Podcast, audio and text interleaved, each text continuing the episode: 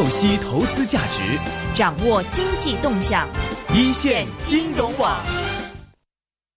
好的，今天我们的粤港澳大湾区的这个环节呢，威尔森把我们这位嘉宾介绍一下吧。好的，我要介绍的背景呢，不完全是嘉宾，主要是因为有一个报告，有这个报告的话，我们就能够带来了今天这个话题了。这个是什么报告呢？呃，传名用点时间来练，那普通话讲不好。粤港澳大湾区物流跟贸易便利化，然后呢提了一个很好的建议，持分者关注点中央部委意见及。政策建议，可能龙统回头你给我再重念一下。发表这个报告的话，是我们恒生管理学院的一个教授，他们一组教授在一起的。呃，今天我们请来就是我们的。王卫红教授，好的，今天我们非常高兴的请到的是恒生管理学院全球供应链管理政策研究所的黄慧红博士，来给我们讲讲恒管学院最近给我们发表的一份关于粤港澳大湾区物流与贸易便利化持份者关注点、中央部委意见及政策建议的一份这个整个关于大湾区一个关注报告。非常欢迎黄博士的光临啊！各位主持人好，观众听朋友大家好。你这个报告的名词挺长哈，能不能先把这个报告让我们大家了解一下是什么来的？为什么会出现这个报告？好吧，那我要从去年的呃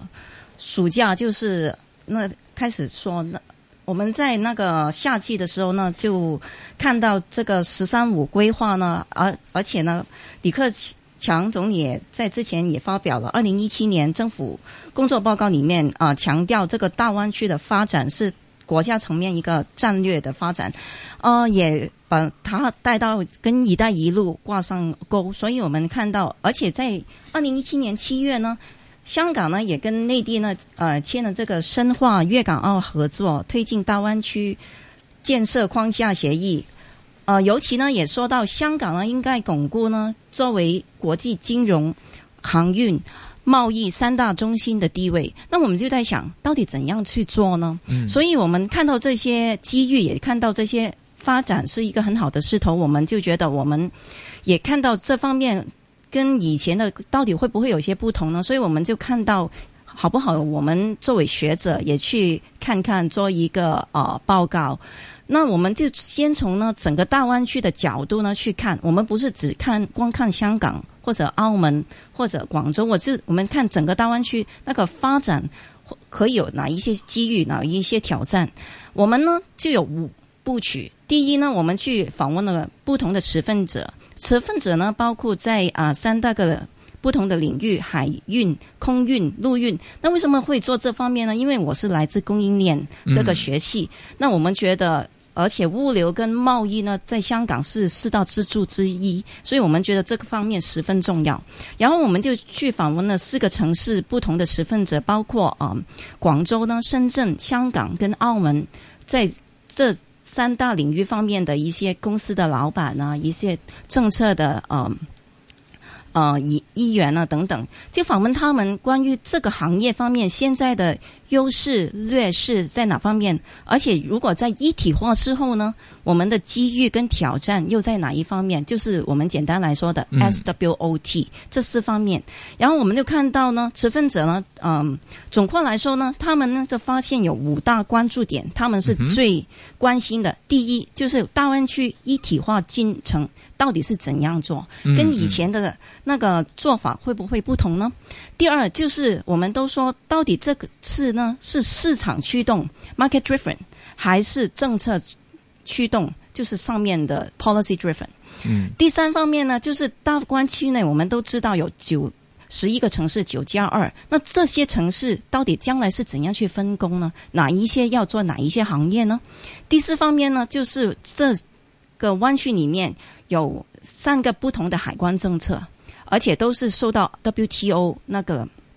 啊，保障的那到底将来做的时候，这些海关到底要怎样去配合呢？到当然最后就是我们现在都呃谈的火烘烘的，就是那个单一窗口。我知道香港也在做，其实内地已经做好了。那将来我们要接轨的时候，怎样去做呢？我们收集了这些意见呢，就还没停下来。我们把他们分析归类，就发现这五个关注点之后呢，我们呢就在。去年的九月去访问了啊、中央四个部委，这四个部委呢，包括呢呃发改委呢，还有呃港澳办。交通部以及啊、海关总署就把我们这些持份者的关注点，我们一一就跟上面的部委提出，然后就得到他们的回应。嗯，他们那边对这一块的呃态度或者是想法是怎么样？嗯，我们上去之前也是有一些嗯担心啊，会不会他们也不会说很多？但是呢，上的去那边访问那些部委呢，很开心，他们嗯受接受到我们的这些问题，也做了非常呃详细，也是很积极的回应。嗯比如第一方面，他说哦，大湾区的一体化进程，他希望怎样做呢？他们是说希望这个市的发展呢，是能由下而上。那样去做这个发展的模式，怎么叫由下而上的？呃，其实就不一定可是政策主导，？OK，可能是也希望听到民间基层包括的声音，基层声音、持分者的声音，而且他这次其实没有一个预设的方案，OK，他希望大家各界人士都可以提出他们的意见和方案，然后呢，中央呢会倾向呢就是有两步去走，第一步呢就是九个城市嗯先融合，第二步呢就再跟港澳地区去协调。是，其实这个的话给了我们很多概念，因为大家可能在看到在内地方面很多在做的事情，比如说在物流啊、供应啊，或者是这个什么呃这个自贸区啊或者关税区方面做了蛮多事情的，所以大家尤其在港澳这边，大家会不了解中央是想做什么，是想觉得说呃香港、澳门有的时候不听话，我们把自己的这一块做做好，是不是要跟香港跟澳门那些持份者来进行一个争利，还是说他们自己已经预设了某一些框架，可能是他们自己已经有了一个蓝图，而香港现在还没有把握到这到底是一个什么样的一个布局？所以听完这一趟之后，应该知道其实这一块的空间还是很广阔的，就很多东西是我们自己持份者可以参与进去，一起探讨，一起来参与制定这个游戏规则的哈。嗯，这个当然，因为其实，嗯，他们说到，其实他们不希望就是里面内部的争斗，他希望这个真是打造一个最大的大湾区。其实我们已经是最大，用人口方面来算，而且如果你说呃那个 GDP 也是呃。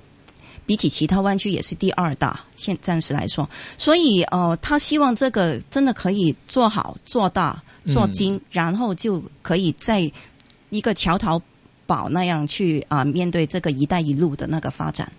我事实上光呃教授给我们介绍的时候呢，多了一个看法，阿龙。那我们前面已经访问过不少的嘉宾，对这个方面呢都有不同观点呢，有报告出来。一般这些报告如果能够给大家再分享的话，往往就是可能是个 association、一个政党，然后呢，他通过民间呢收集一些意见，然后自己提出来。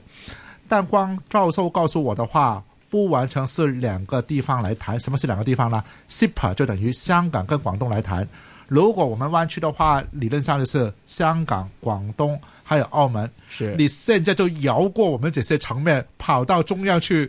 是否说告状？係咪告状？普通话啊，告状嘛，告狀，其其实是否是这个概念吗？不是不是，其实我们呃。之前我也有说，就是也已经访问了很多持份者，包括在啊、三个不同的呃领域里面，就是超二十家不同的公司和一些、呃政府的官员。嗯，之后我们上了北京之后呢，我们回来呢也搞了一个论坛，就在去年十二月七号。其实我们也在那个论坛上面呢，请了很多你刚才所说的那些 association 啊协会，还有一些呃政策的官员都在里面，还有当然有一些商会啊，一些呃主要的一些呃香港及内地的一些公司呃都在在里面都有发表他们的意见。其实我们都是综合不同的意见，希望我们。这个就是一个抛砖引玉的过程，希望多一些人去谈论大湾区到底是怎样一回事，到底应该怎样搞，到底怎样才能搞得好，不是。不要像以前那样，可能是旧瓶新酒的一个东东。OK，其实讲到这里的话，您那边应该也做了蛮多的研究，或者跟香港我们很地很多本地的持份者也做了一些了解。其实您看现在就是我们香港的一些持份者在面对内地在这一方面不断开放的过程的话，他们现在发现了什么问题，遇到了哪些困难，他们的关切在哪里？因为我们确实看到，就是就以物流来说，就是我们香港的这个货运吞吐量，其实对比以前确实是有个很明显的下降。因为这一方面可能也是来自于内地越来越多的这个口岸也好，或者是一些码头的一些物流方面的开放，货运是是我们现在一个正在下滑的一个部分。其实整个的话，我们在业界来说，在粤港澳大湾区面对这样的一个融合的过程中，业界的关切在哪里？他们希望反映什么样的一些诉求吗？其实那个关切呢，刚才我也所说了，就是在啊、呃那五个关注点，第一就是那个一体化的进程到底要怎样做，第二就跟您刚才所说的那个，就是大湾区内那个分工是。到底是怎样分，到底是不是呃他全部拿了，我就什么也没得做。但是你其实你看回去，香港的那个码头那个货运量虽然在跌，但是呢，其实也还是在世界的十强或者是是第五位四位吧，没记第五错的话。、第四、第五第四、第五第五徘徊吧。掉了两年，两年到三年。，对，但是如果你把深圳那个呃前海前海也还有另外那两个码头也加进去的话，对，其实那个货运量是世界第一的。所以我们说，就是你看的时候不应该只看香港，嗯呃，大湾区一体化的概念就是应该把整个湾区一起去看，怎样把那个饼做得更加大。所以这个是嗯，现在有很多呃持份者他们所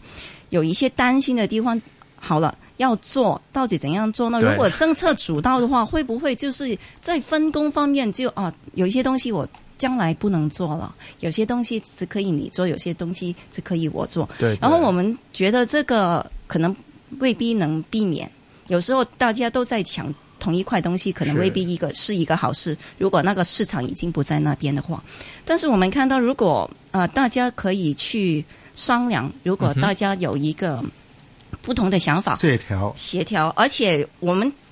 在看他们在分工的时候呢，其实呢应该呢有一些不同的呃方式去分工。嗯比如我们觉得分工，第一你应该先看看自己的优势在哪。比如你自身的优势和城市的定位是不是在这边？比如香港肯定是一个金融中心，一个物流中心，但可能一些呃江门可能未必就是这一方面的一个定位。然后呢，就现现在根据一些协同效应，就是比如广州附近有很多一些工厂、轻工业还在那里面，那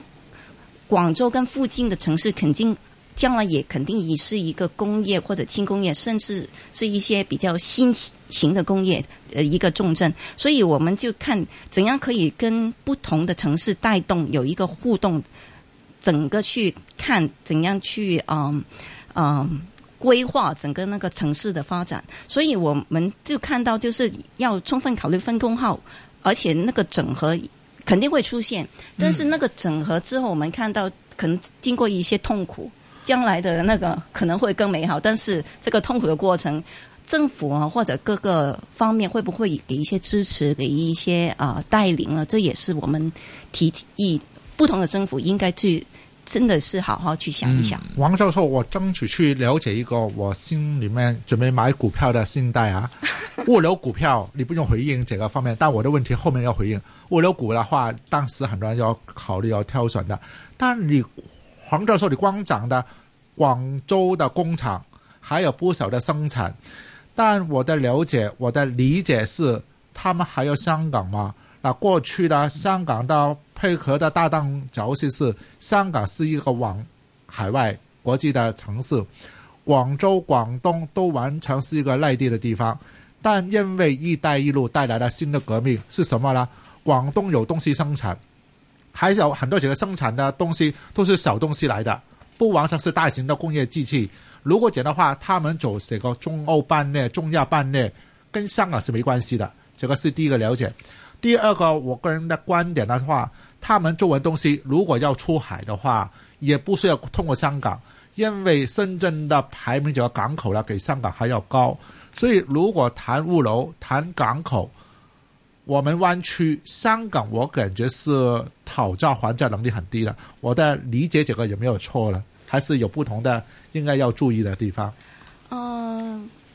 大部分都是没有错的，但是也有一点我要强调，香港是一个 free port，就是一个自由港，所有的东西呃进出香港，除了很少部分的货物之外呢，所有都是免税，所有那些报关啊、清关那些手续，其实可以之后才补回去，其实是十分方便，而且那个便捷率啊，那个呃效率，其实香港还是整个湾区，我敢说是最高的。这个我不是空说，嗯我嗯有做过一些啊。我同意，但又带来另外前海不是做这个东西吗？如果在广东的东西到前海，他们也没有免税，然后他真正在海运到外面，还是什么？香港还是感觉不到有特别明显的优势。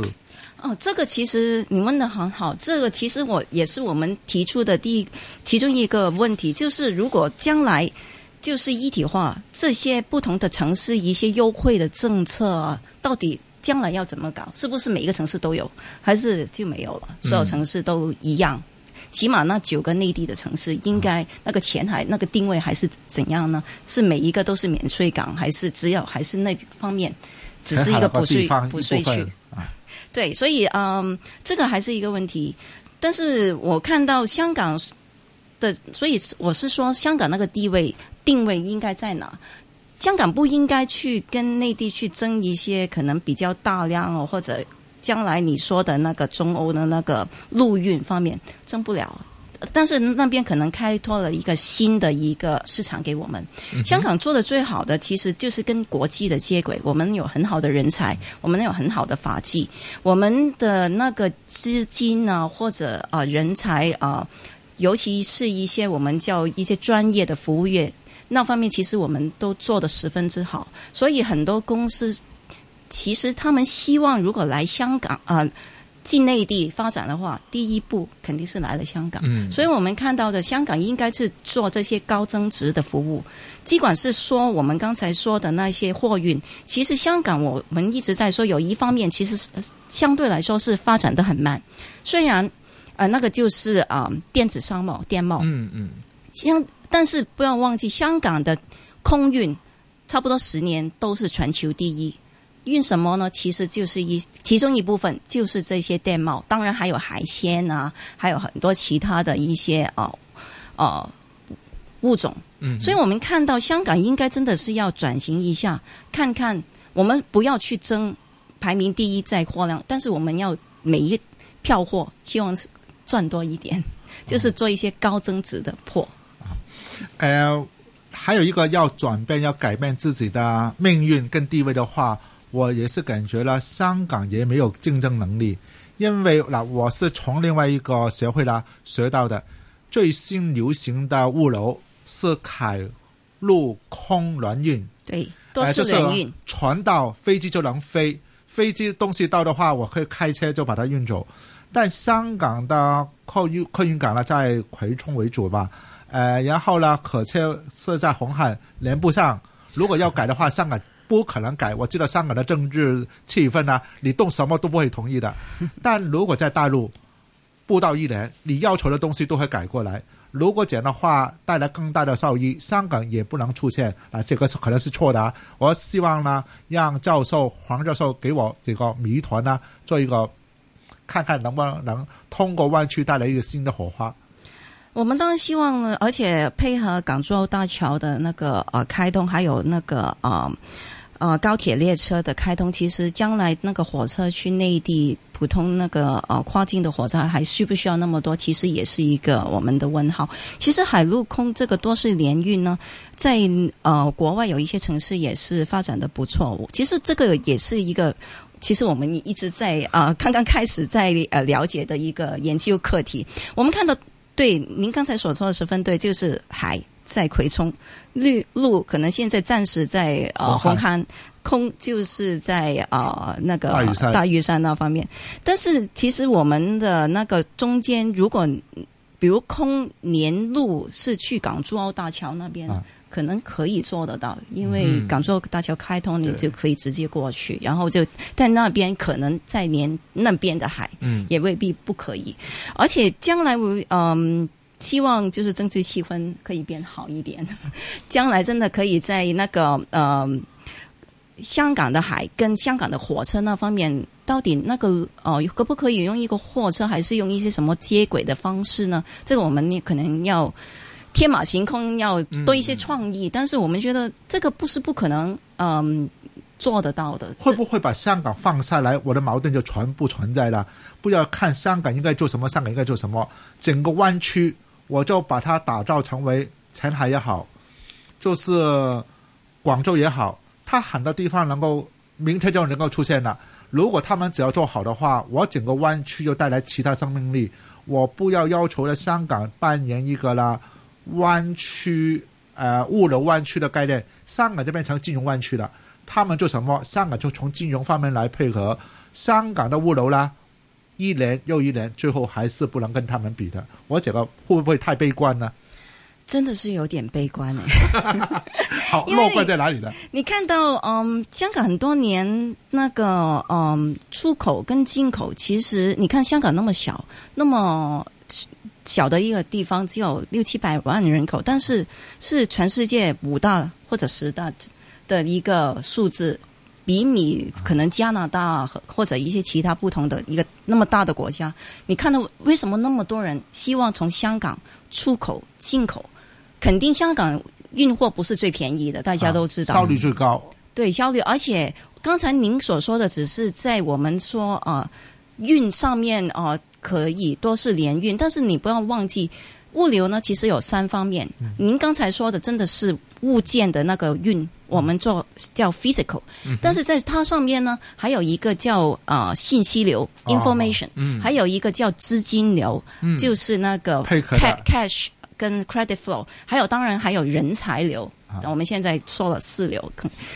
啊、我们看到内地可能在第一方面可能做得很快，也效率很高，但是第在第二三四方面呢，可能呢暂时呢，可能那个步伐呢还没配合的那么好。啊，肯定信息一定不能跟香港比了，长时间它它不会完全开放的。而且我刚才也提到那个海关呢，那些手续香呃香港是免税，但是内地是一个有税的一个国家，到这个我看到可看的将来肯定不会开放，因为很多方面的考量，所以在这方面，香港如果能维持它高效率，我刚才说的四流里面三流做的非常好。嗯那最后那个也做的不错的话，其实很多公司还是对香港一直以来那么多年成为一个贸易港是十分有信心的。是，其实这是一个非常宏观的一个概念，就像刚才黄博士说的，呃，内地可以通过物流的方式，或者可以通过基建的方式，把这个外国的一些资本，然后引入到内地市场。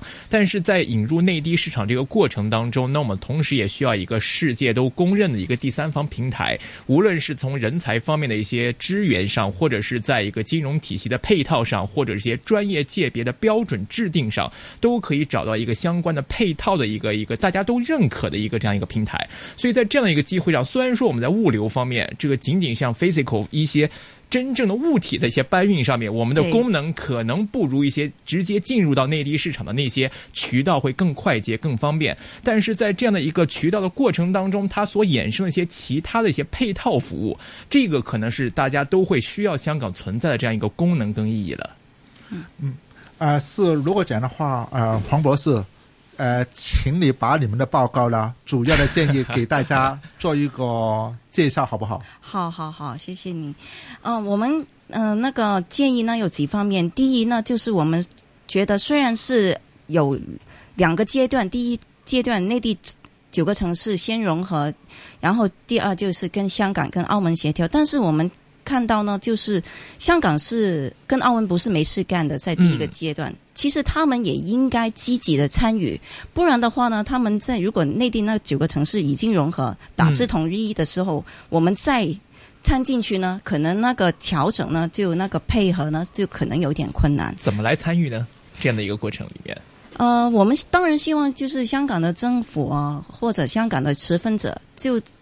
这次发改委也说嘛，就是他希望从下而上，也希望大家不同的持份者都可以参与。那现在我看到他们已经落实了一个框架，也有一个组织，真的是要积极的知道内地那九个城市到底希望怎样去融合。嗯，比如它里面的一些公司啊，或者一些制度上的一些配合，你们香港跟澳门都要清楚，而且要可能可以的话，也可以参与一些意见。希望将来那个协调可以做得很通畅，这是第一方面。是第二方面呢，我们看到呢，就是香港呢可以扮演一个就是跟国际接轨的那个呃呃角色呢，所以我们看到，但是其实在，呃内地跟香港那个呃跨境呢，还是有一些协调上还有一些问题，而且我们刚才也说到前海或者一些优惠政策，将来应该怎样做？是不是每个都有，还是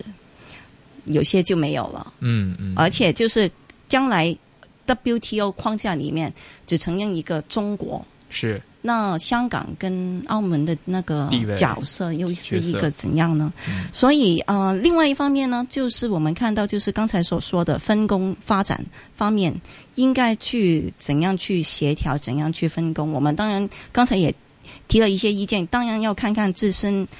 本身的那个那个优势在哪？香港的嗯优势说了，但是我们也看到，比如深圳的优势肯定是发展一个科研创新的一个中心。嗯这个香港我我自己看已经没得争了，但是所以我们就看那香港是不是没事可以做呢？怎样去配合内地，尤其是深圳去作为这个科研的中心？您在这方面是不是有一些？啊，不是我我让黄博士先介绍完，我对高科技跟湾区还有物流的，希望回头再定就多了解一下。嗯呃，先把你的观点呃都让大家听众多了解一下，好然后回头定了这个问题再问。好好，那最后方面呢，就是那个单一窗口跟那个贸易啊、呃物流平台方面，呃，其实呢，现在呢，单一窗口呢，全世界呢已经超过七十个经济体呢已经实施了单一窗口。那我简单介绍一下单一窗口是什么吧。比如在香港呢，你要运货到呃不同的国家。最恐怖的情况下，最最最恐怖，当然不一定发生。你要填五十一份不同的呃 document 文件，去不同的一个部委啊，一些相关的机构啊，政府相关机构。嗯嗯，但是在内地的或者很多嗯经济体呢，他们已经呢，把只需你填一遍。嗯填在网上，有一个系统，所有这些相关的一些资料呢，无就几张对对 single window 就发给不同需要不同资料的一些单位。那么香港做了没有？还没有。香港内地做的很快，对香港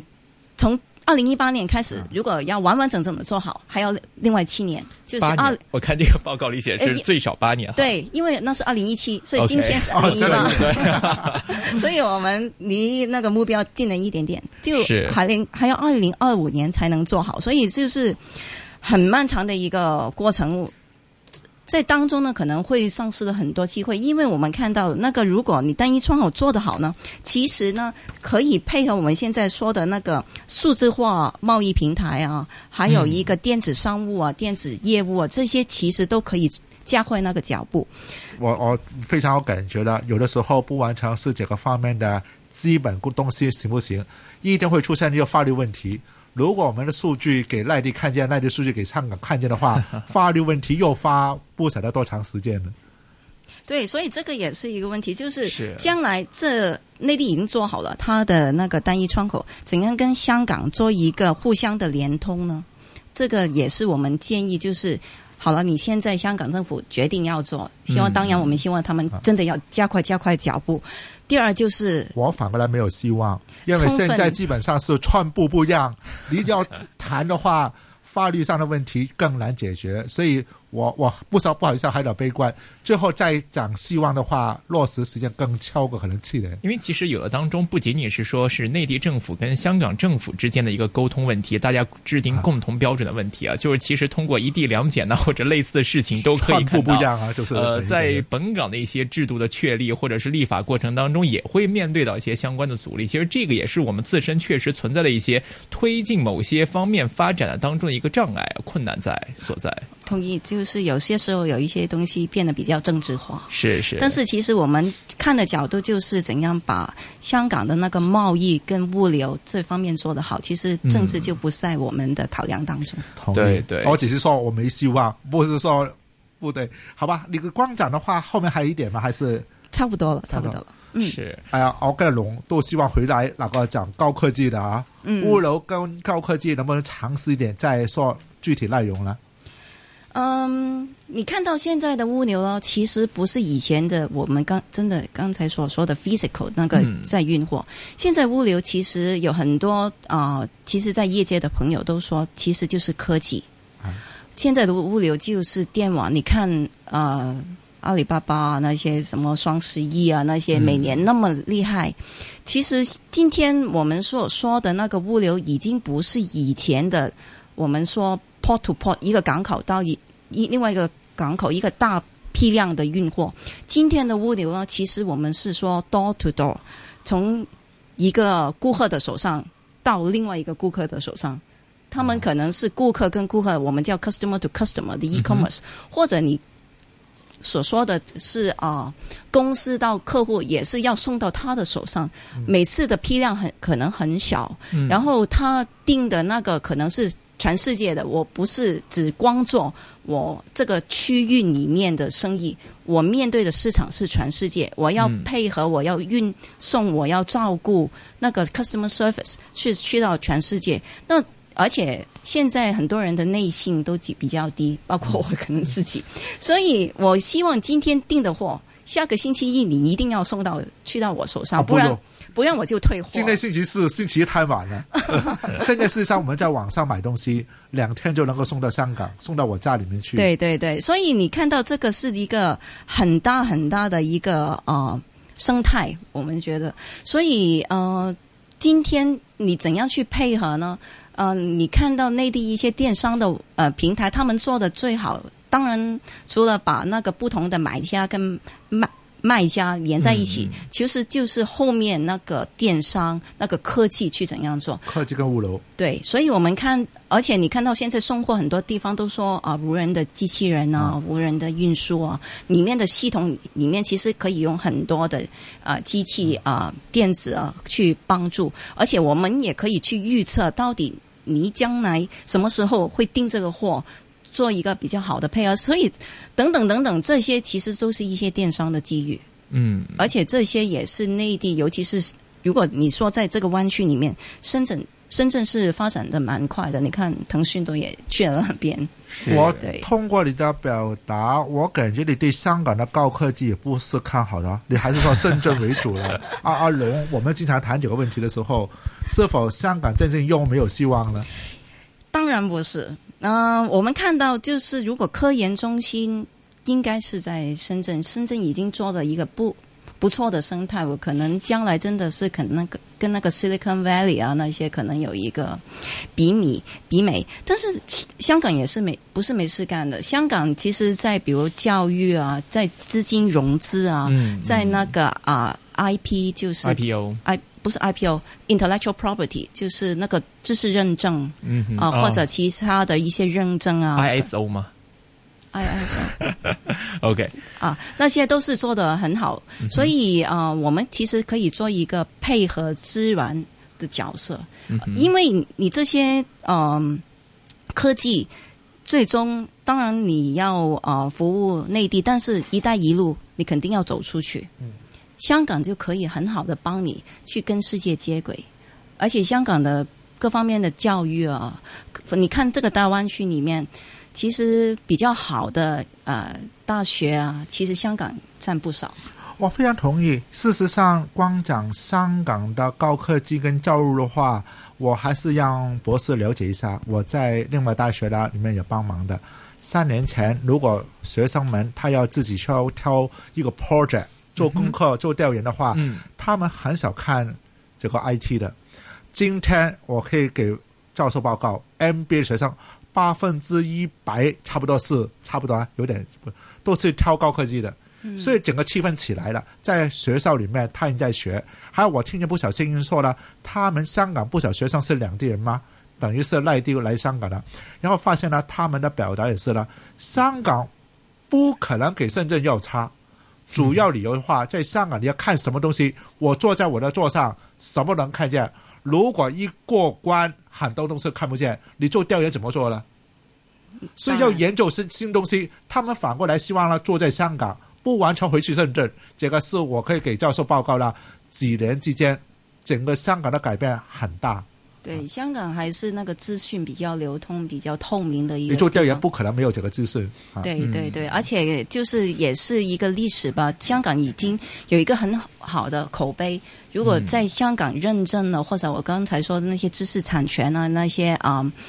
呃，新的一个呃发展的一个配合呢，香港其实有很多很好的配套在那边。嗯，其实这样想也是嘛，因为最近我也在想，就是像内地的那些电子支付啊，那些这个数码科技什么的，现在很多也都是进驻到香港市场这边来了。其实大家可以想，因为内地有些东西它之所以在这个互联网科技、互联网金融方面发展这么快，是因为它目前来说自己本身就欠缺一个全方位的一个制度的一个认证跟监管，所以它会有一个野蛮的一个生长期。但是当他可能要考虑到说我要走出内地，要走向世界的时候，来到香港的这个市场来接受一个成熟体系、成熟环境的社会监管跟完善它本身的一个体系的时候，可能对他也会是一个考验。那么对香港这边也是一个考验。我们如何在自己接触到这些新事物的时候，用我们自身比较专业的一些监管也好，或者是一些社会社会的一些体系配套，来让它变得更加成熟，走到呃世界其他国家环球市场上来看。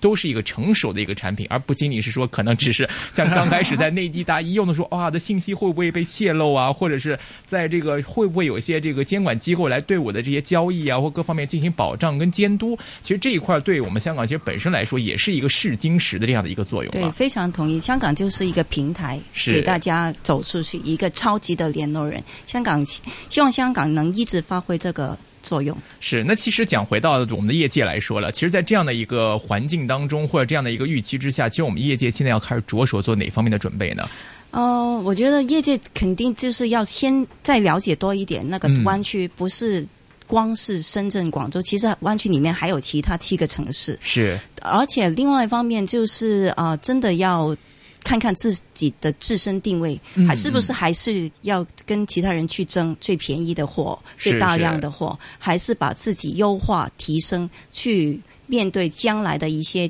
机遇挑战？尤其我们刚才所说的一些电子商贸啊，一些新的货品啊，比如那些陆运开通了，可能那些货不再走一有一点货不再走海运。那应该是怎样去配套呢？这些都是业界应该要开始去想。像比如说，像一些行业，它现在已经在内地方面有了自己的游戏规则，或者有它的这个运作模式了。其实这个时候的话，其实香港的一些业界不妨已经可以去到内地一些其他城市去了解看一看，他们现在游戏规则是怎么样，他们目前的发展情况怎么样，有什么欠缺的。将来如果要进一步的发展，我们这边他们会需要怎么样的一些专业的配套服务？那我们这边是可以提供帮助的，或者说我们是一个顾问的角色。对，在看他们的整个的这个运作过程当中，如果要更加的规呃规模化，或者是要这个更加的完善的话，需要哪方面的一些国际标准的相关的配套？那么这样跟我们未来在整个大湾区融合当中，也算是走在前面，也避免内地方面可能走些弯路，将来回头再跟我们来商量进行合作的时候，出现某些瓶颈跟障碍，也可以让我们少走弯路，彼此之间。我看来呢，感谢王博士给我的我们这个。哎，想法哈，我看我们这个节目每个星期四的话，邀请不同的地方。九个城市都分别过来介绍一下，就才能够了解更多。是十分期待。好的，那我们今天非常高兴的是，请到了恒生管理学院供应链及资讯管理学系主任及副教授，同时也是管理科学与资讯管理课程主任黄慧红博士来做客到我们的一线金融网，来跟我们各位好好说一说最新一份报告《粤港澳大湾区物流与贸易便利化持份者关注焦点、中央部委意见及政策建议》，给我们带来一个全方位的探讨跟分享。非常欢迎。能光临，也谢谢你的分享，谢谢各位主持人，谢谢，谢谢。好的，那么休息一会儿回来之后，会有我们今天的金钱本色部分，一会儿再见。